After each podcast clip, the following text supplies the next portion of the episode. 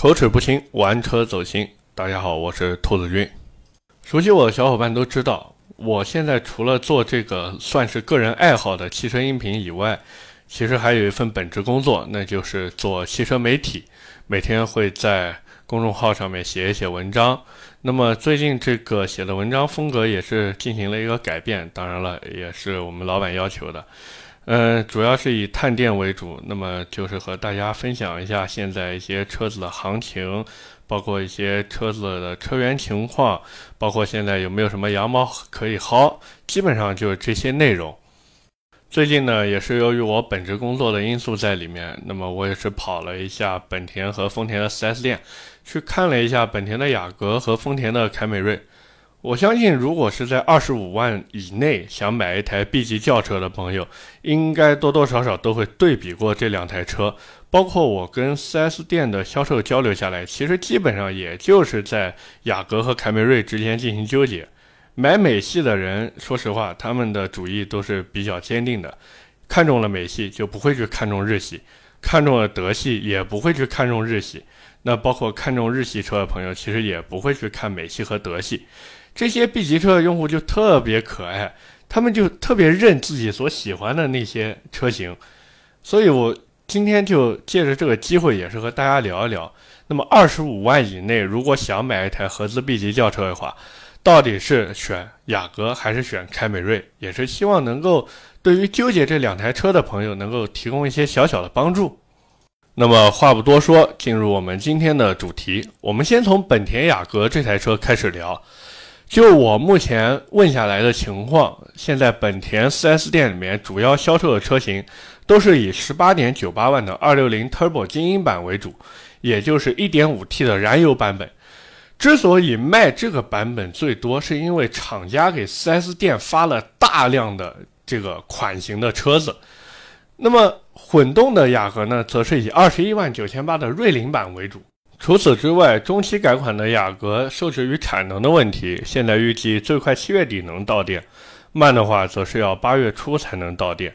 其实中期改款的雅阁变化并不大，只是在外观和内饰上有细微的调整，动力还是一点五 T 和二点零升加电机两个版本，并且现在具体的各个车型配置还没有出来。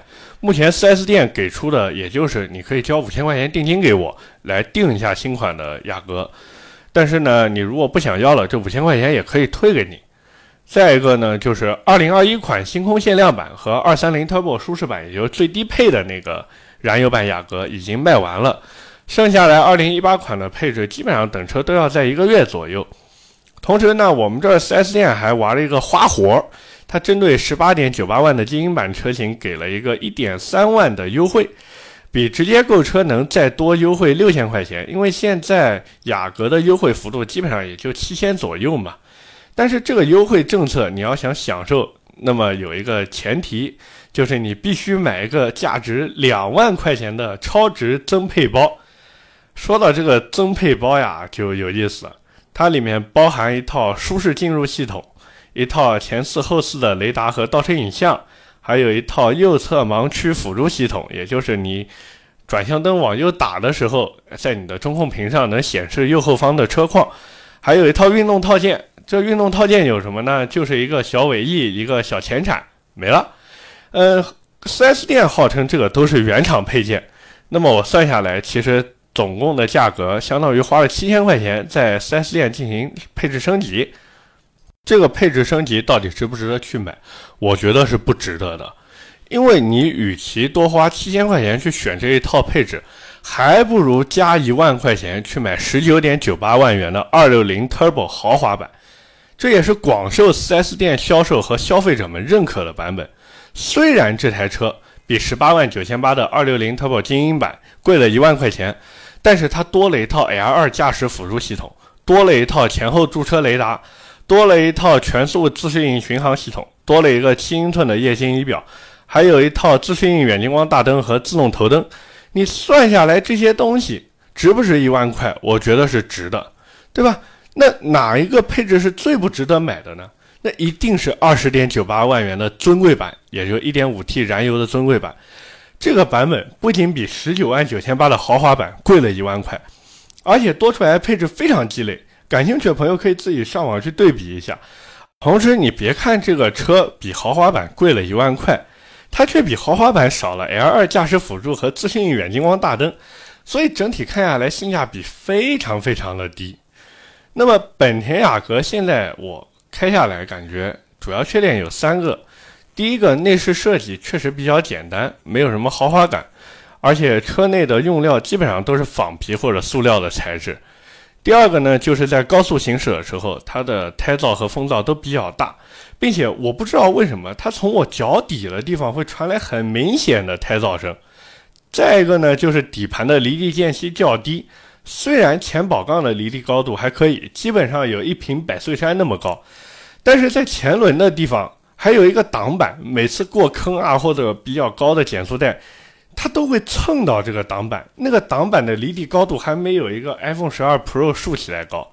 此外，现在目前在售的时代雅阁，也就是2018款车型，它还有几个通病。第一个，在低速轻踩油门的时候，它会偶发一种轰隆隆的声音。这个问题不仅在雅阁这台车上存在，基本上只要搭载 1.5T 发动机的本田车型都会有这个毛病。我看下来，属于地球梦发动机的一个通病，暂时也没有办法解决。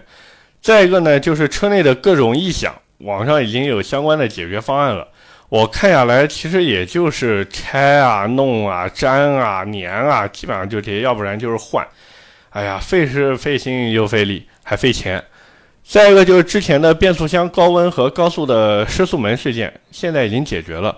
当时发现主要是油泵的问题，那么厂家现在针对这个事情呢，进行了一个更换油泵的处理方式，包括同样用这个油泵的马自达，其实也进行了召回更换，但是，一样用这个油泵的凯美瑞，直到现在二零二一款车型出了都没有换，所以我们顺着这个再聊一下现在凯美瑞，目前呢中期改款的凯美瑞已经正式销售，你别指望它跟美版一样把内饰提的那么厉害。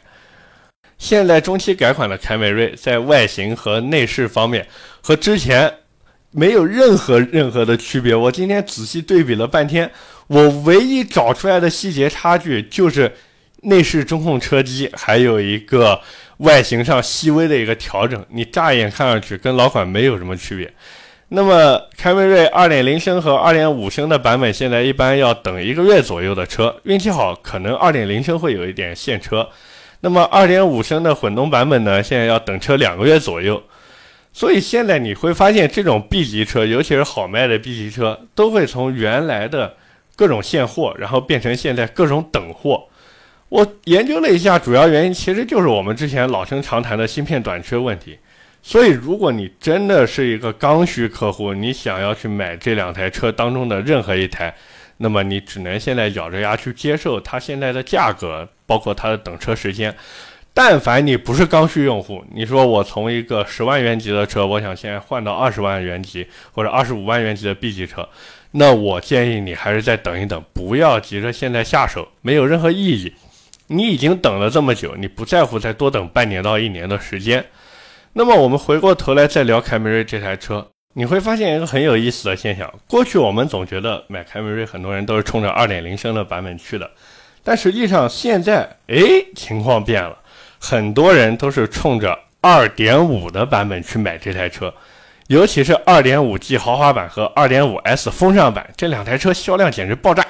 为什么呢？因为很多人看，哎，我2.0升是一个 CVT 变速箱，但是我买了2.5的车型，我拥有的是一套爱信 8AT 变速箱，而且动力也更好，所以他们就想着，反正预算也够，所以我就去买个二点五升的版本。除了这些买燃油版的车主之外呢，小部分在意油耗的消费者还会加两万块钱去买同配置的混动车型。嗯，包括这两台车，其实在选择时候也特别有意思。年纪大一点或者追求稳重的，基本上都会买豪华版；但是年轻的或者喜欢外形犀利一点的，基本上都会去买风尚版。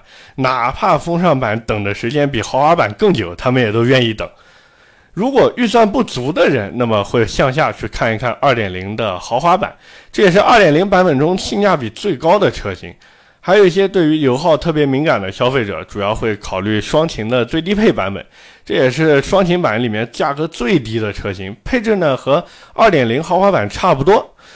并且现在广汽丰田还玩了一个骚操作，它给凯美瑞的混动车型搞了一个叫“电池无忧计划”。这个计划其实蛮牛逼的，它牛逼在哪儿呢？就是不管你是第几任车主，都可以享受到电池的质保政策。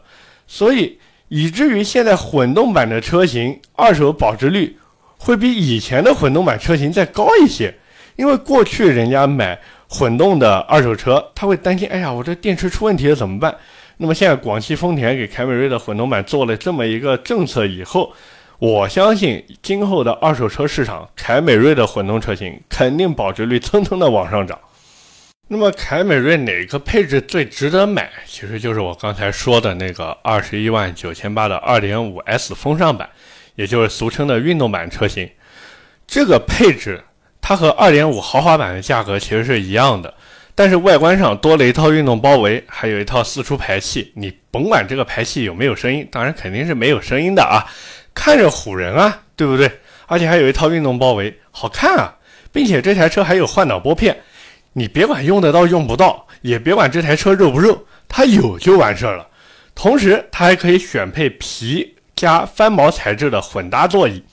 当然了，我建议各位是不要去选这个翻毛座椅，没有任何意义，打理起来还特别的麻烦。而且它这个配置，也就是2.5的运动版，只比2.5的豪华版少了一个全景天窗，它只有一个电动天窗在上面。问题回头你看，这个全景天窗有什么用？你告诉我有什么用？你的天窗一年到头能开几回，对吧？你想明白这个问题，你肯定会去买2.5的运动版车型。再一个，相比于二十万五千八的二点零的运动版，这个版本的动力系统更好，因为是二点五升加八 AT 嘛。二点零风尚版也就二点零运动版，它只有一个二点零的发动机，外加一个 CVT 变速箱，那配置上面高下立判。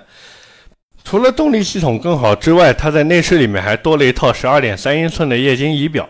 哎，你这就比它那个机械加液晶仪表看上去高档很多，所以你高出的钱属于花的值。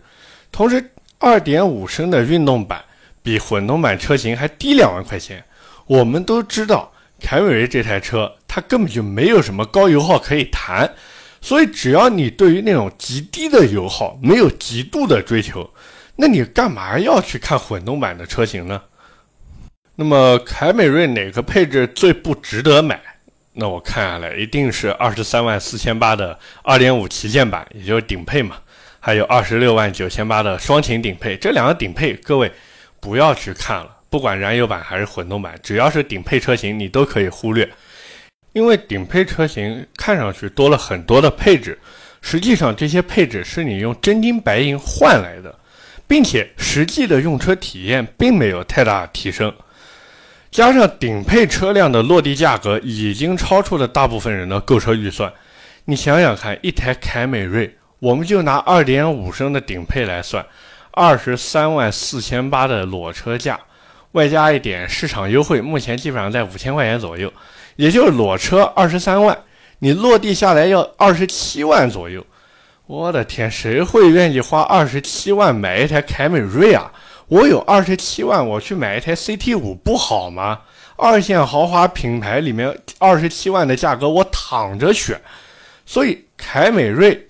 你如果真的想买，就看看中配车型就可以了。什么顶配啊，或者那种入门的盖中盖版本，别看别看，就中配是最合适的。那么凯美瑞现在主要的问题其实就是那个机油乳化，直到今天都没有正式的解决方案。依照目前情况来看，绝大多数出现机油乳化都是混动车型。因为平时在城市内的拥堵道路里面行驶，它主要靠电动机的低速来运行，那么混动车辆内燃机就会出现更高频次的熄火，然后冷机，然后再启动，所以这就使得机油会被不断的稀释，但是没有办法完全通过暖机来恢复。我们不用去搞明白这个工作原理到底是什么，你只要知道，如果你在城市拥堵道路中行驶的频次比较高，比方说我每天上下班都要堵个一个小时，然后走走停停，走走停停，那我建议你不要去买混动的凯美瑞，你就买个燃油版就可以了。你油耗上面省下来的钱，最后都会在机油里面找不回去的。那么对于那些买了混动的车主来说，如果你每天只开几公里代步，而且几个月之内都没有长途旅行的计划的话，那么我建议你按照保养手册里面有一条叫严酷行驶的保养方案，来缩短保养周期，每五千公里去换一次机油，带着你的机滤一起换掉就可以了。聊完这两台车呢，我们先从各位最为关心的后期费用来入手，对比一下这两台车到底应该选谁。本田雅阁现在我看下来，小保养的价格在四百五十块钱左右，有的地方可能要到五百多块钱。那么大保养的价格大概是五百六十块钱，有的地方都要到六百多块钱。嗯，这个保养周期呢是半年或者五千公里，反正哪个先到你都去保养一下就可以了。不管是一点五 T 版本还是混动版本，这个价格都是一样的。那么凯美瑞的小保养呢是七百五十块钱，大保养呢是八百七十五块钱。我相信不少听到这边的小伙伴心里都会有一个疑惑：为什么凯美瑞的小保养那么贵？人家本田雅阁小保养才四百多块钱，你凯美瑞凭啥干到七百多？这一前一后差了三百块钱呢？实际上是因为。丰田现在给他们车子在 4S 店里面保养时候用的都是全合成机油，一汽丰田用的是出光代工的叫丰田纯排机油，那广汽丰田用的呢是壳牌代工的丰田纯排机油，但是上面贴的都是丰田纯排机油的 logo，而本田雅阁它在 4S 店里面做保养的时候，基本上都是给你用半合成机油，这是我了解到的情况，我不知道别的地方会不会有什么差别，比方说。本田的 4S 店也给雅阁用全合成机油，但是价格呢稍微高一点。不过很有意思的是，很多去买不管是雅阁还是凯美瑞的车主，就我身边认识的这些人，他们都不知道 4S 店保养是什么。你让他们去 4S 店保养，那绝对不可能。他们宁愿到外面的修理厂，或者说在一些某虎养车、某猫养车上面下单，然后给车子进行保养。为什么便宜啊？你同样用全合成机油，你选择嘉实多极护，然后机滤还用马勒的，我的天，这个对于这种买菜家用车来说，简直就是奢侈品了。他做一次小保养的价格多少钱呢？我上某虎养车查了一下，五百块钱，其实是四百九十九块钱，但是我为了凑个整，我说五百块钱。就买日系车的车主，真的一个个算的都特别精明。为什么我这么了解呢？因为我也是日系车主，我自己之前一五年年底的时候买了一台丰田的雷凌，然后丢在西安给我老丈人开嘛。哎呀，那个我老丈人在保养的时候真的是货比 N 家，你三家都不够。他甚至让我教他怎么在网上下单，后来终于学会了。在某猫养车上面弄了一套全合成保养机油套餐，你们猜多少钱？一百多块钱！我的天哪，那个价格我都傻了。做一次小保养一百多块钱，然后它还有一个什么券，反正零零总总算下来两百块钱，小保养全做完，外加一次车辆的惊喜，我去，太便宜了。所以实际上，不管是凯美瑞也好，还是雅阁也好，他们在后期的保养上面费用是差不多的，基本上小保养一次就五百块钱，这也是我们要做的最多的保养。你算一下，一年你就算做两次小保养，也就是一千块钱。然后油耗这两台车也差不多，都不是那种油老虎的车型。所以实际上这两台车在后期养护费用上，各位真的不用操心。这也是为什么很多人去买凯美瑞或者去买雅阁的原因，因为它的后期的养护费用还有操心的频率实在是太低了。所以不管是凯美瑞也好，还是雅阁也好，那么这两台车的卖点其实都是均衡。包括丰田的八十分加阿尔法主义，其实很多人都知道嘛。基本上本田雅阁和丰田凯美瑞两台车都是空间不错。动力也还行，油耗也不高，保值率也不错，然后外观也都可以，所以很多人他就会纠结，哎呀，我这两台车到底该怎么选？我是应该去买凯美瑞呢，还是应该去买雅阁呢？那么我给出我的建议，各位可以参考一下。如果你的预算只是在二十万冒点头的话，那么我建议你去买本田的雅阁；如果你的预算能够到二十五万左右，那么我建议你去买凯美瑞。当然，不管你是去买凯美瑞也好，还是去买雅阁也好，只要你不是刚需，比方说你要结婚，然后想买一台新车，或者说趁着现在暑假想买一台新车带孩子出去玩之类的，你只要是非刚需用户，那我跟你说，你一定不要现在去买车，一定不要现在去买车，一定不要现在去买车，不管什么车，因为现在还处在汽车芯片短缺的状态。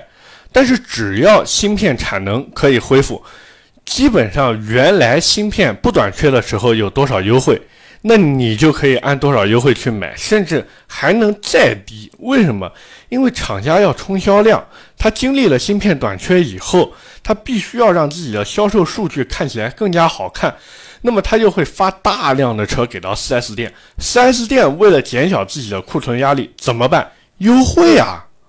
所以我还是那句话，如果你真的是非刚需用户，真的不要现在去买车了，太亏了。这个价格没有任何的意义，你最后二手车卖出去的保值率根本就不是按你现在购入的价格来算，而是按到时候的市场行情来算，那你亏的会比别人更多呀。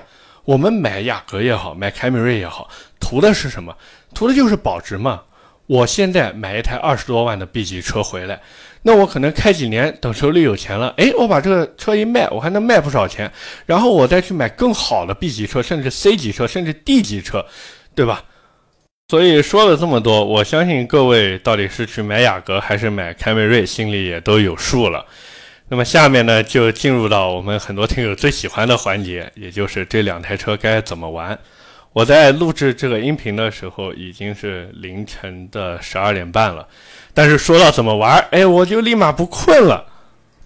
我们先来说一说雅阁啊，雅阁我之前改过一台，改的还是很不错的，当然有一点自吹自擂的成分在里面啊。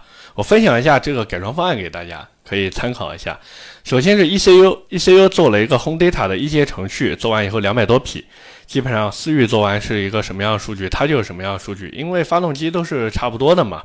而且这个 ECU 价格其实非常透明，Home Data 的一阶程序基本上你不管在哪边问，就是五千块钱，高了你就别去做。低了呢，你可以再确认一下到底是不是 Home Data，因为 Home Data 的程序你要是直接下下来就自己花钱下下来的话，折人民币大概是四千五、四千六这个样子。那改装店老板帮你下载下来，然后再帮你刷进去，给他一个手工费嘛，那基本上就是五千块钱这个样子。除了这个 ECU 之外呢，还改了一套天域，也就 T E I N 的避震器，型号是 S A Z，这也是最入门的避震器。但是这个避震器，别看它是最入门的版本，对于这种家用买菜车来说，能够有效的提升它的支撑性，并且对于舒适度来说不会折损太多，属于又好开又好用，而且坐的也舒服的脚牙避震。同时呢，这台雅阁我当时还给它换了一套十九寸的国产锻造轮毂。呃，我之前的节目里也说过了，这个国产锻造轮毂现在价格真的非常非常透明。十九寸的一套，也就是八千块钱嘛，给它做了一个定制。那么胎宽的话，原厂它是二三五四五十八的轮胎数据，后来给它改到了二四五四零十九，这个误差只有百分之一点五，所以说符合正负百分之三以内的一个误差值，对于车速表的话没有任何的影响。除了这些呢，还给它换了一个高流量进气风格，然后排气没有动。然后再做了一个贴膜，它那个颜色选的我真的觉得有点离谱，他选了一个橙色的，我的天！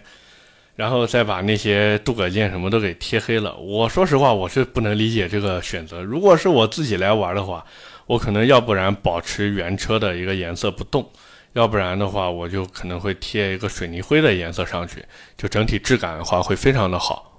所以，如果只是简简单单的想做一些优化提升的话，就我刚才说的这个方案，各位真的可以参考一下。无非就是一个 ECU，一个高流量进气风格，一套圈胎，然后再加上一套刹车，还有一套避震器。基本上按这个改下来的话，三万多块钱，四万不到就已经能够成功毕业了。那么聊完雅阁，我们再来说一下凯美瑞到底该怎么玩。首先，凯美瑞这台车，我是绝对绝对不建议大家去在动力上下手的。这种自然吸气发动机，你去玩动力没有任何的意义。你做了 ECU 能提个十匹就已经谢天谢地了。所以，如果你买了一台凯美瑞，然后你又想进行一些优化升级，让它更好看的话，个人建议。不要动什么 ECU 程序了，没有任何意义，你就在外观上面下手就可以了。包围，我建议是不要换。你如果真的买运动版的凯美瑞的话，你包围真的不用动，你无非就是像刚才的雅阁那样，你去换一套圈胎，然后换一套刹车，然后再换一套避震器，你这样改出来，整体的效果就非常非常的好。当然，如果你觉得我原车的颜色不太好看，我想贴个改色膜，没有问题。基本上现在入门的国产改色膜也就三千块钱左右，你要贴好一点的合资的改色膜，也就是四到五千块钱。你在网上什么三 M 之类的，你真的没有任何意义。你去贴，你除非就是为了那个噱头，你出去跟人吹牛的时候你有面子，你说我要贴个三 M，我显得自己可牛逼了，那随意，你钱多烧得慌，那是你的事儿。当然，我不是说三 M 的改色膜不好，相反，三 M 的改色膜它的颜色非常的正。你要是拿三 M 的膜去跟那种三五千块钱的国产膜或者合资膜进行对比，你会发现同样的颜色，你三 M 就是怎么看怎么漂亮，怎么看怎么觉得舒服。但问题是，你贴完改色膜以后，你会去跟人家对比吗？你不会啊，你只是自己贴完以后，你觉得自己心里哎呀舒服。哎呀，这个车子颜色不一样了。哎呀，自己好开心。你只会有这种感觉，你不可能去找一个贴了 3M 改色膜的车子，你去比一下。哎，你这贴的这个颜色，哎，我这贴的这个颜色，你不会这样的。说到这个改色膜呀，有个事情特别有意思。我相信很多朋友在生活中有可能也会遇到这样的人。那时候我开改装店的时候，然后有不少客户就拿着一个改装车的图片过来，然后问我。老板，你这边有没有这个颜色的改色膜呀？然后我看一下，我说，嗯，有，有差不多的，因为我不敢保证能有一模一样的嘛。那他就会问我说，那我贴完膜是不是也是这个样子呀？我说，兄弟，你看一下你的这个图片，人家改了哪些东西？你就一个原厂车，什么都没改，你就贴一个膜，你就想做到人家这个效果，不可能的呀。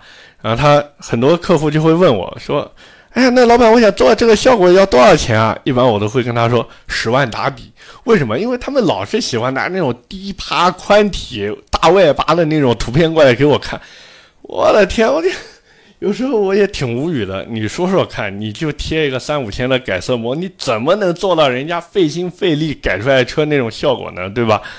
所以有时候看这些客户也蛮可爱的。实际上，他们对于这种汽车改装，他完全就是一个小白的状态。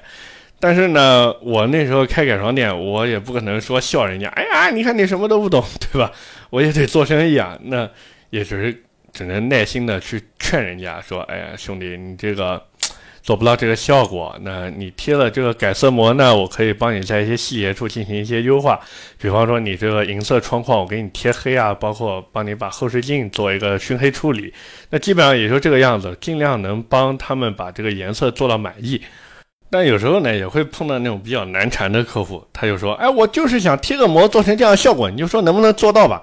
那这时候我只能跟他说：“哎，兄弟，我实在做不到这个效果，你要不到别家去看看。”然后他就很愤愤不平的跟我说：“就你这个技术，你还开改装店？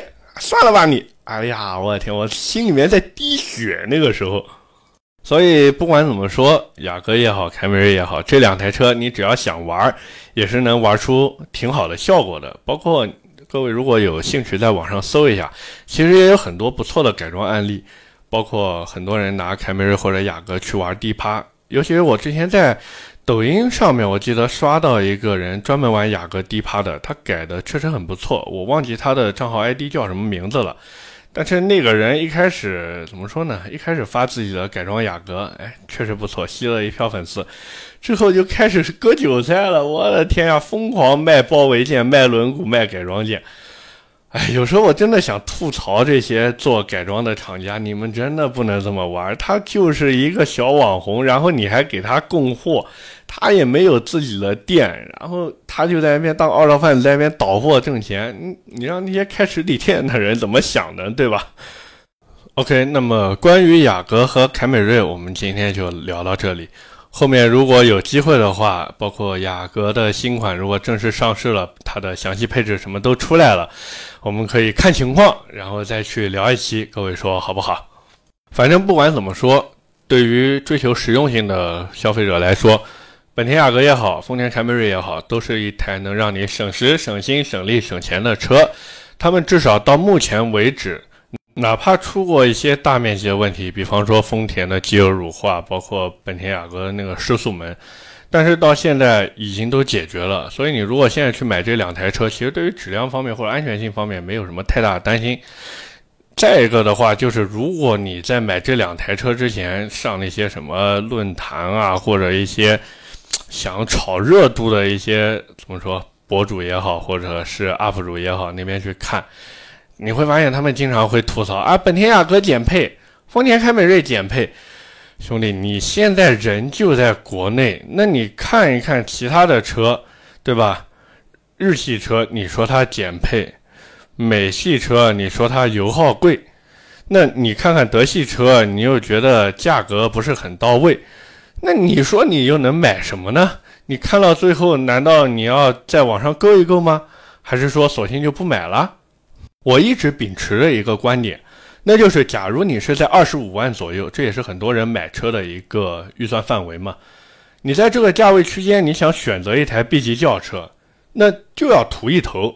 你要想要动力好，那你就不要在意油耗高；你要想要配置多，你就不要在意它价格贵。你如果想要它省时省心又省钱，你就不要在意它配置低或者技术老旧。你买车就是图一头，对吧？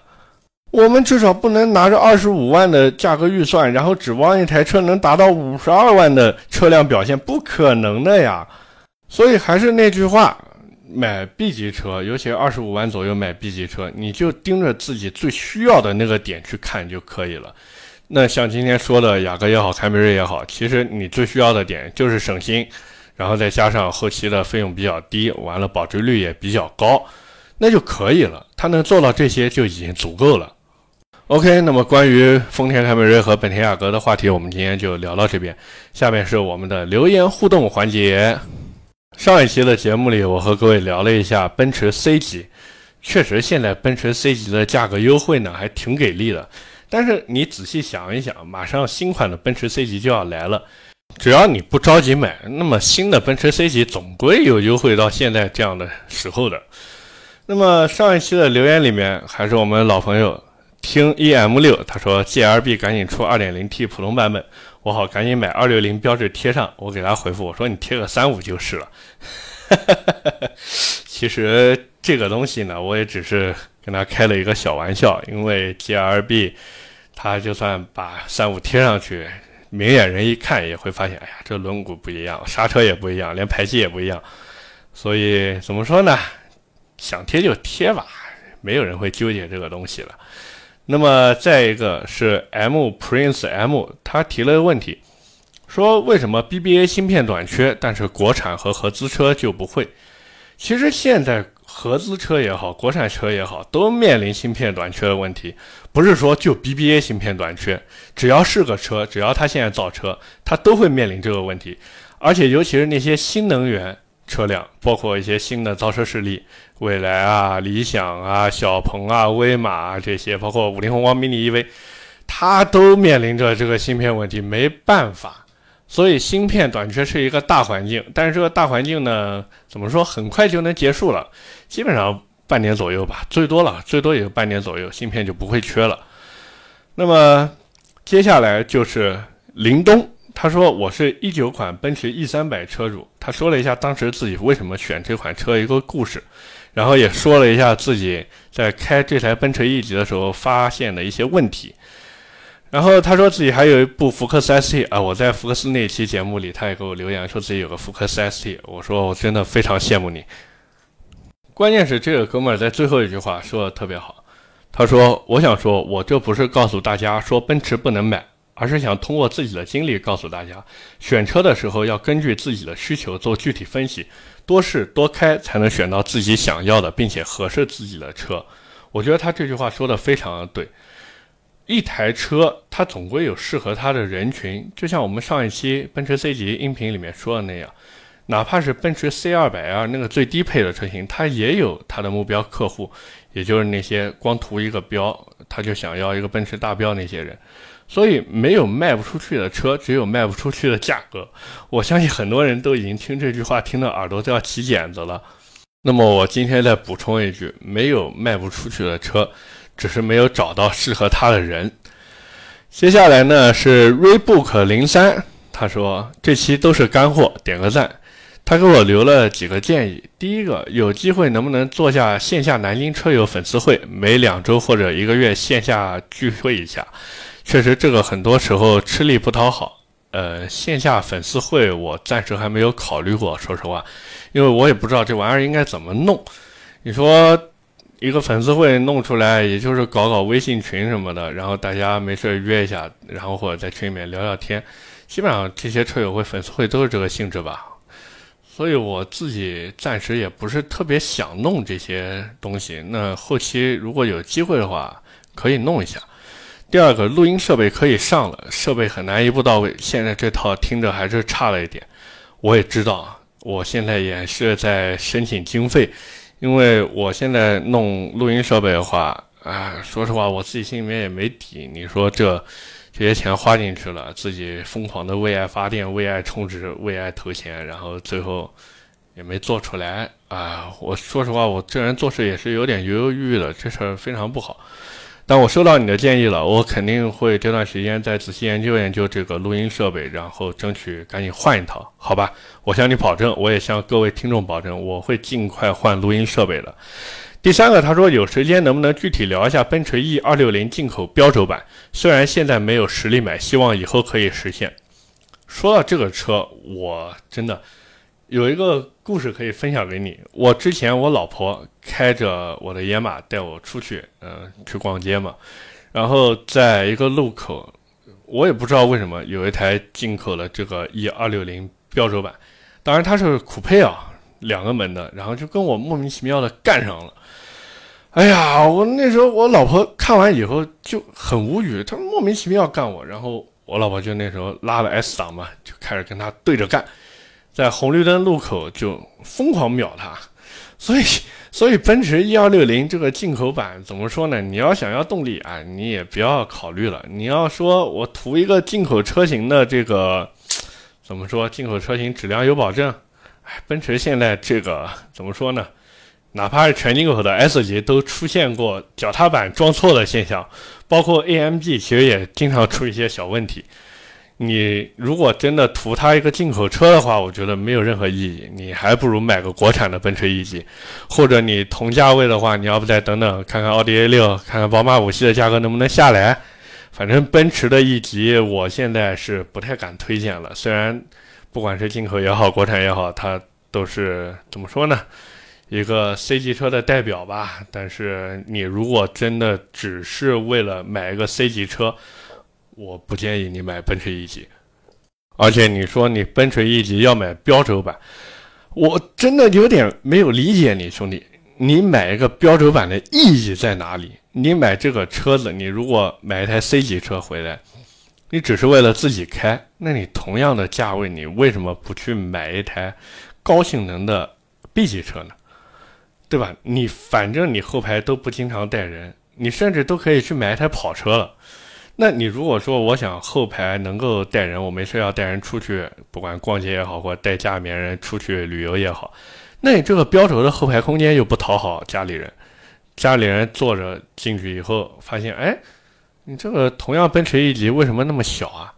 我这几十万花进去，感觉也没什么舒适度的提升嘛，那你心里面也不是个滋味啊，对吧？OK，那么今天我们的音频就到这里结束。如果各位还想听什么内容或什么车，可以在下方进行留言、点赞、评论、转发，是对主播最大的支持。我的节目会在每周二和每周四更新。如果你觉得我聊还行，可以点击订阅专辑，在第一时间收到节目更新的提示。我们下期接着聊，拜拜。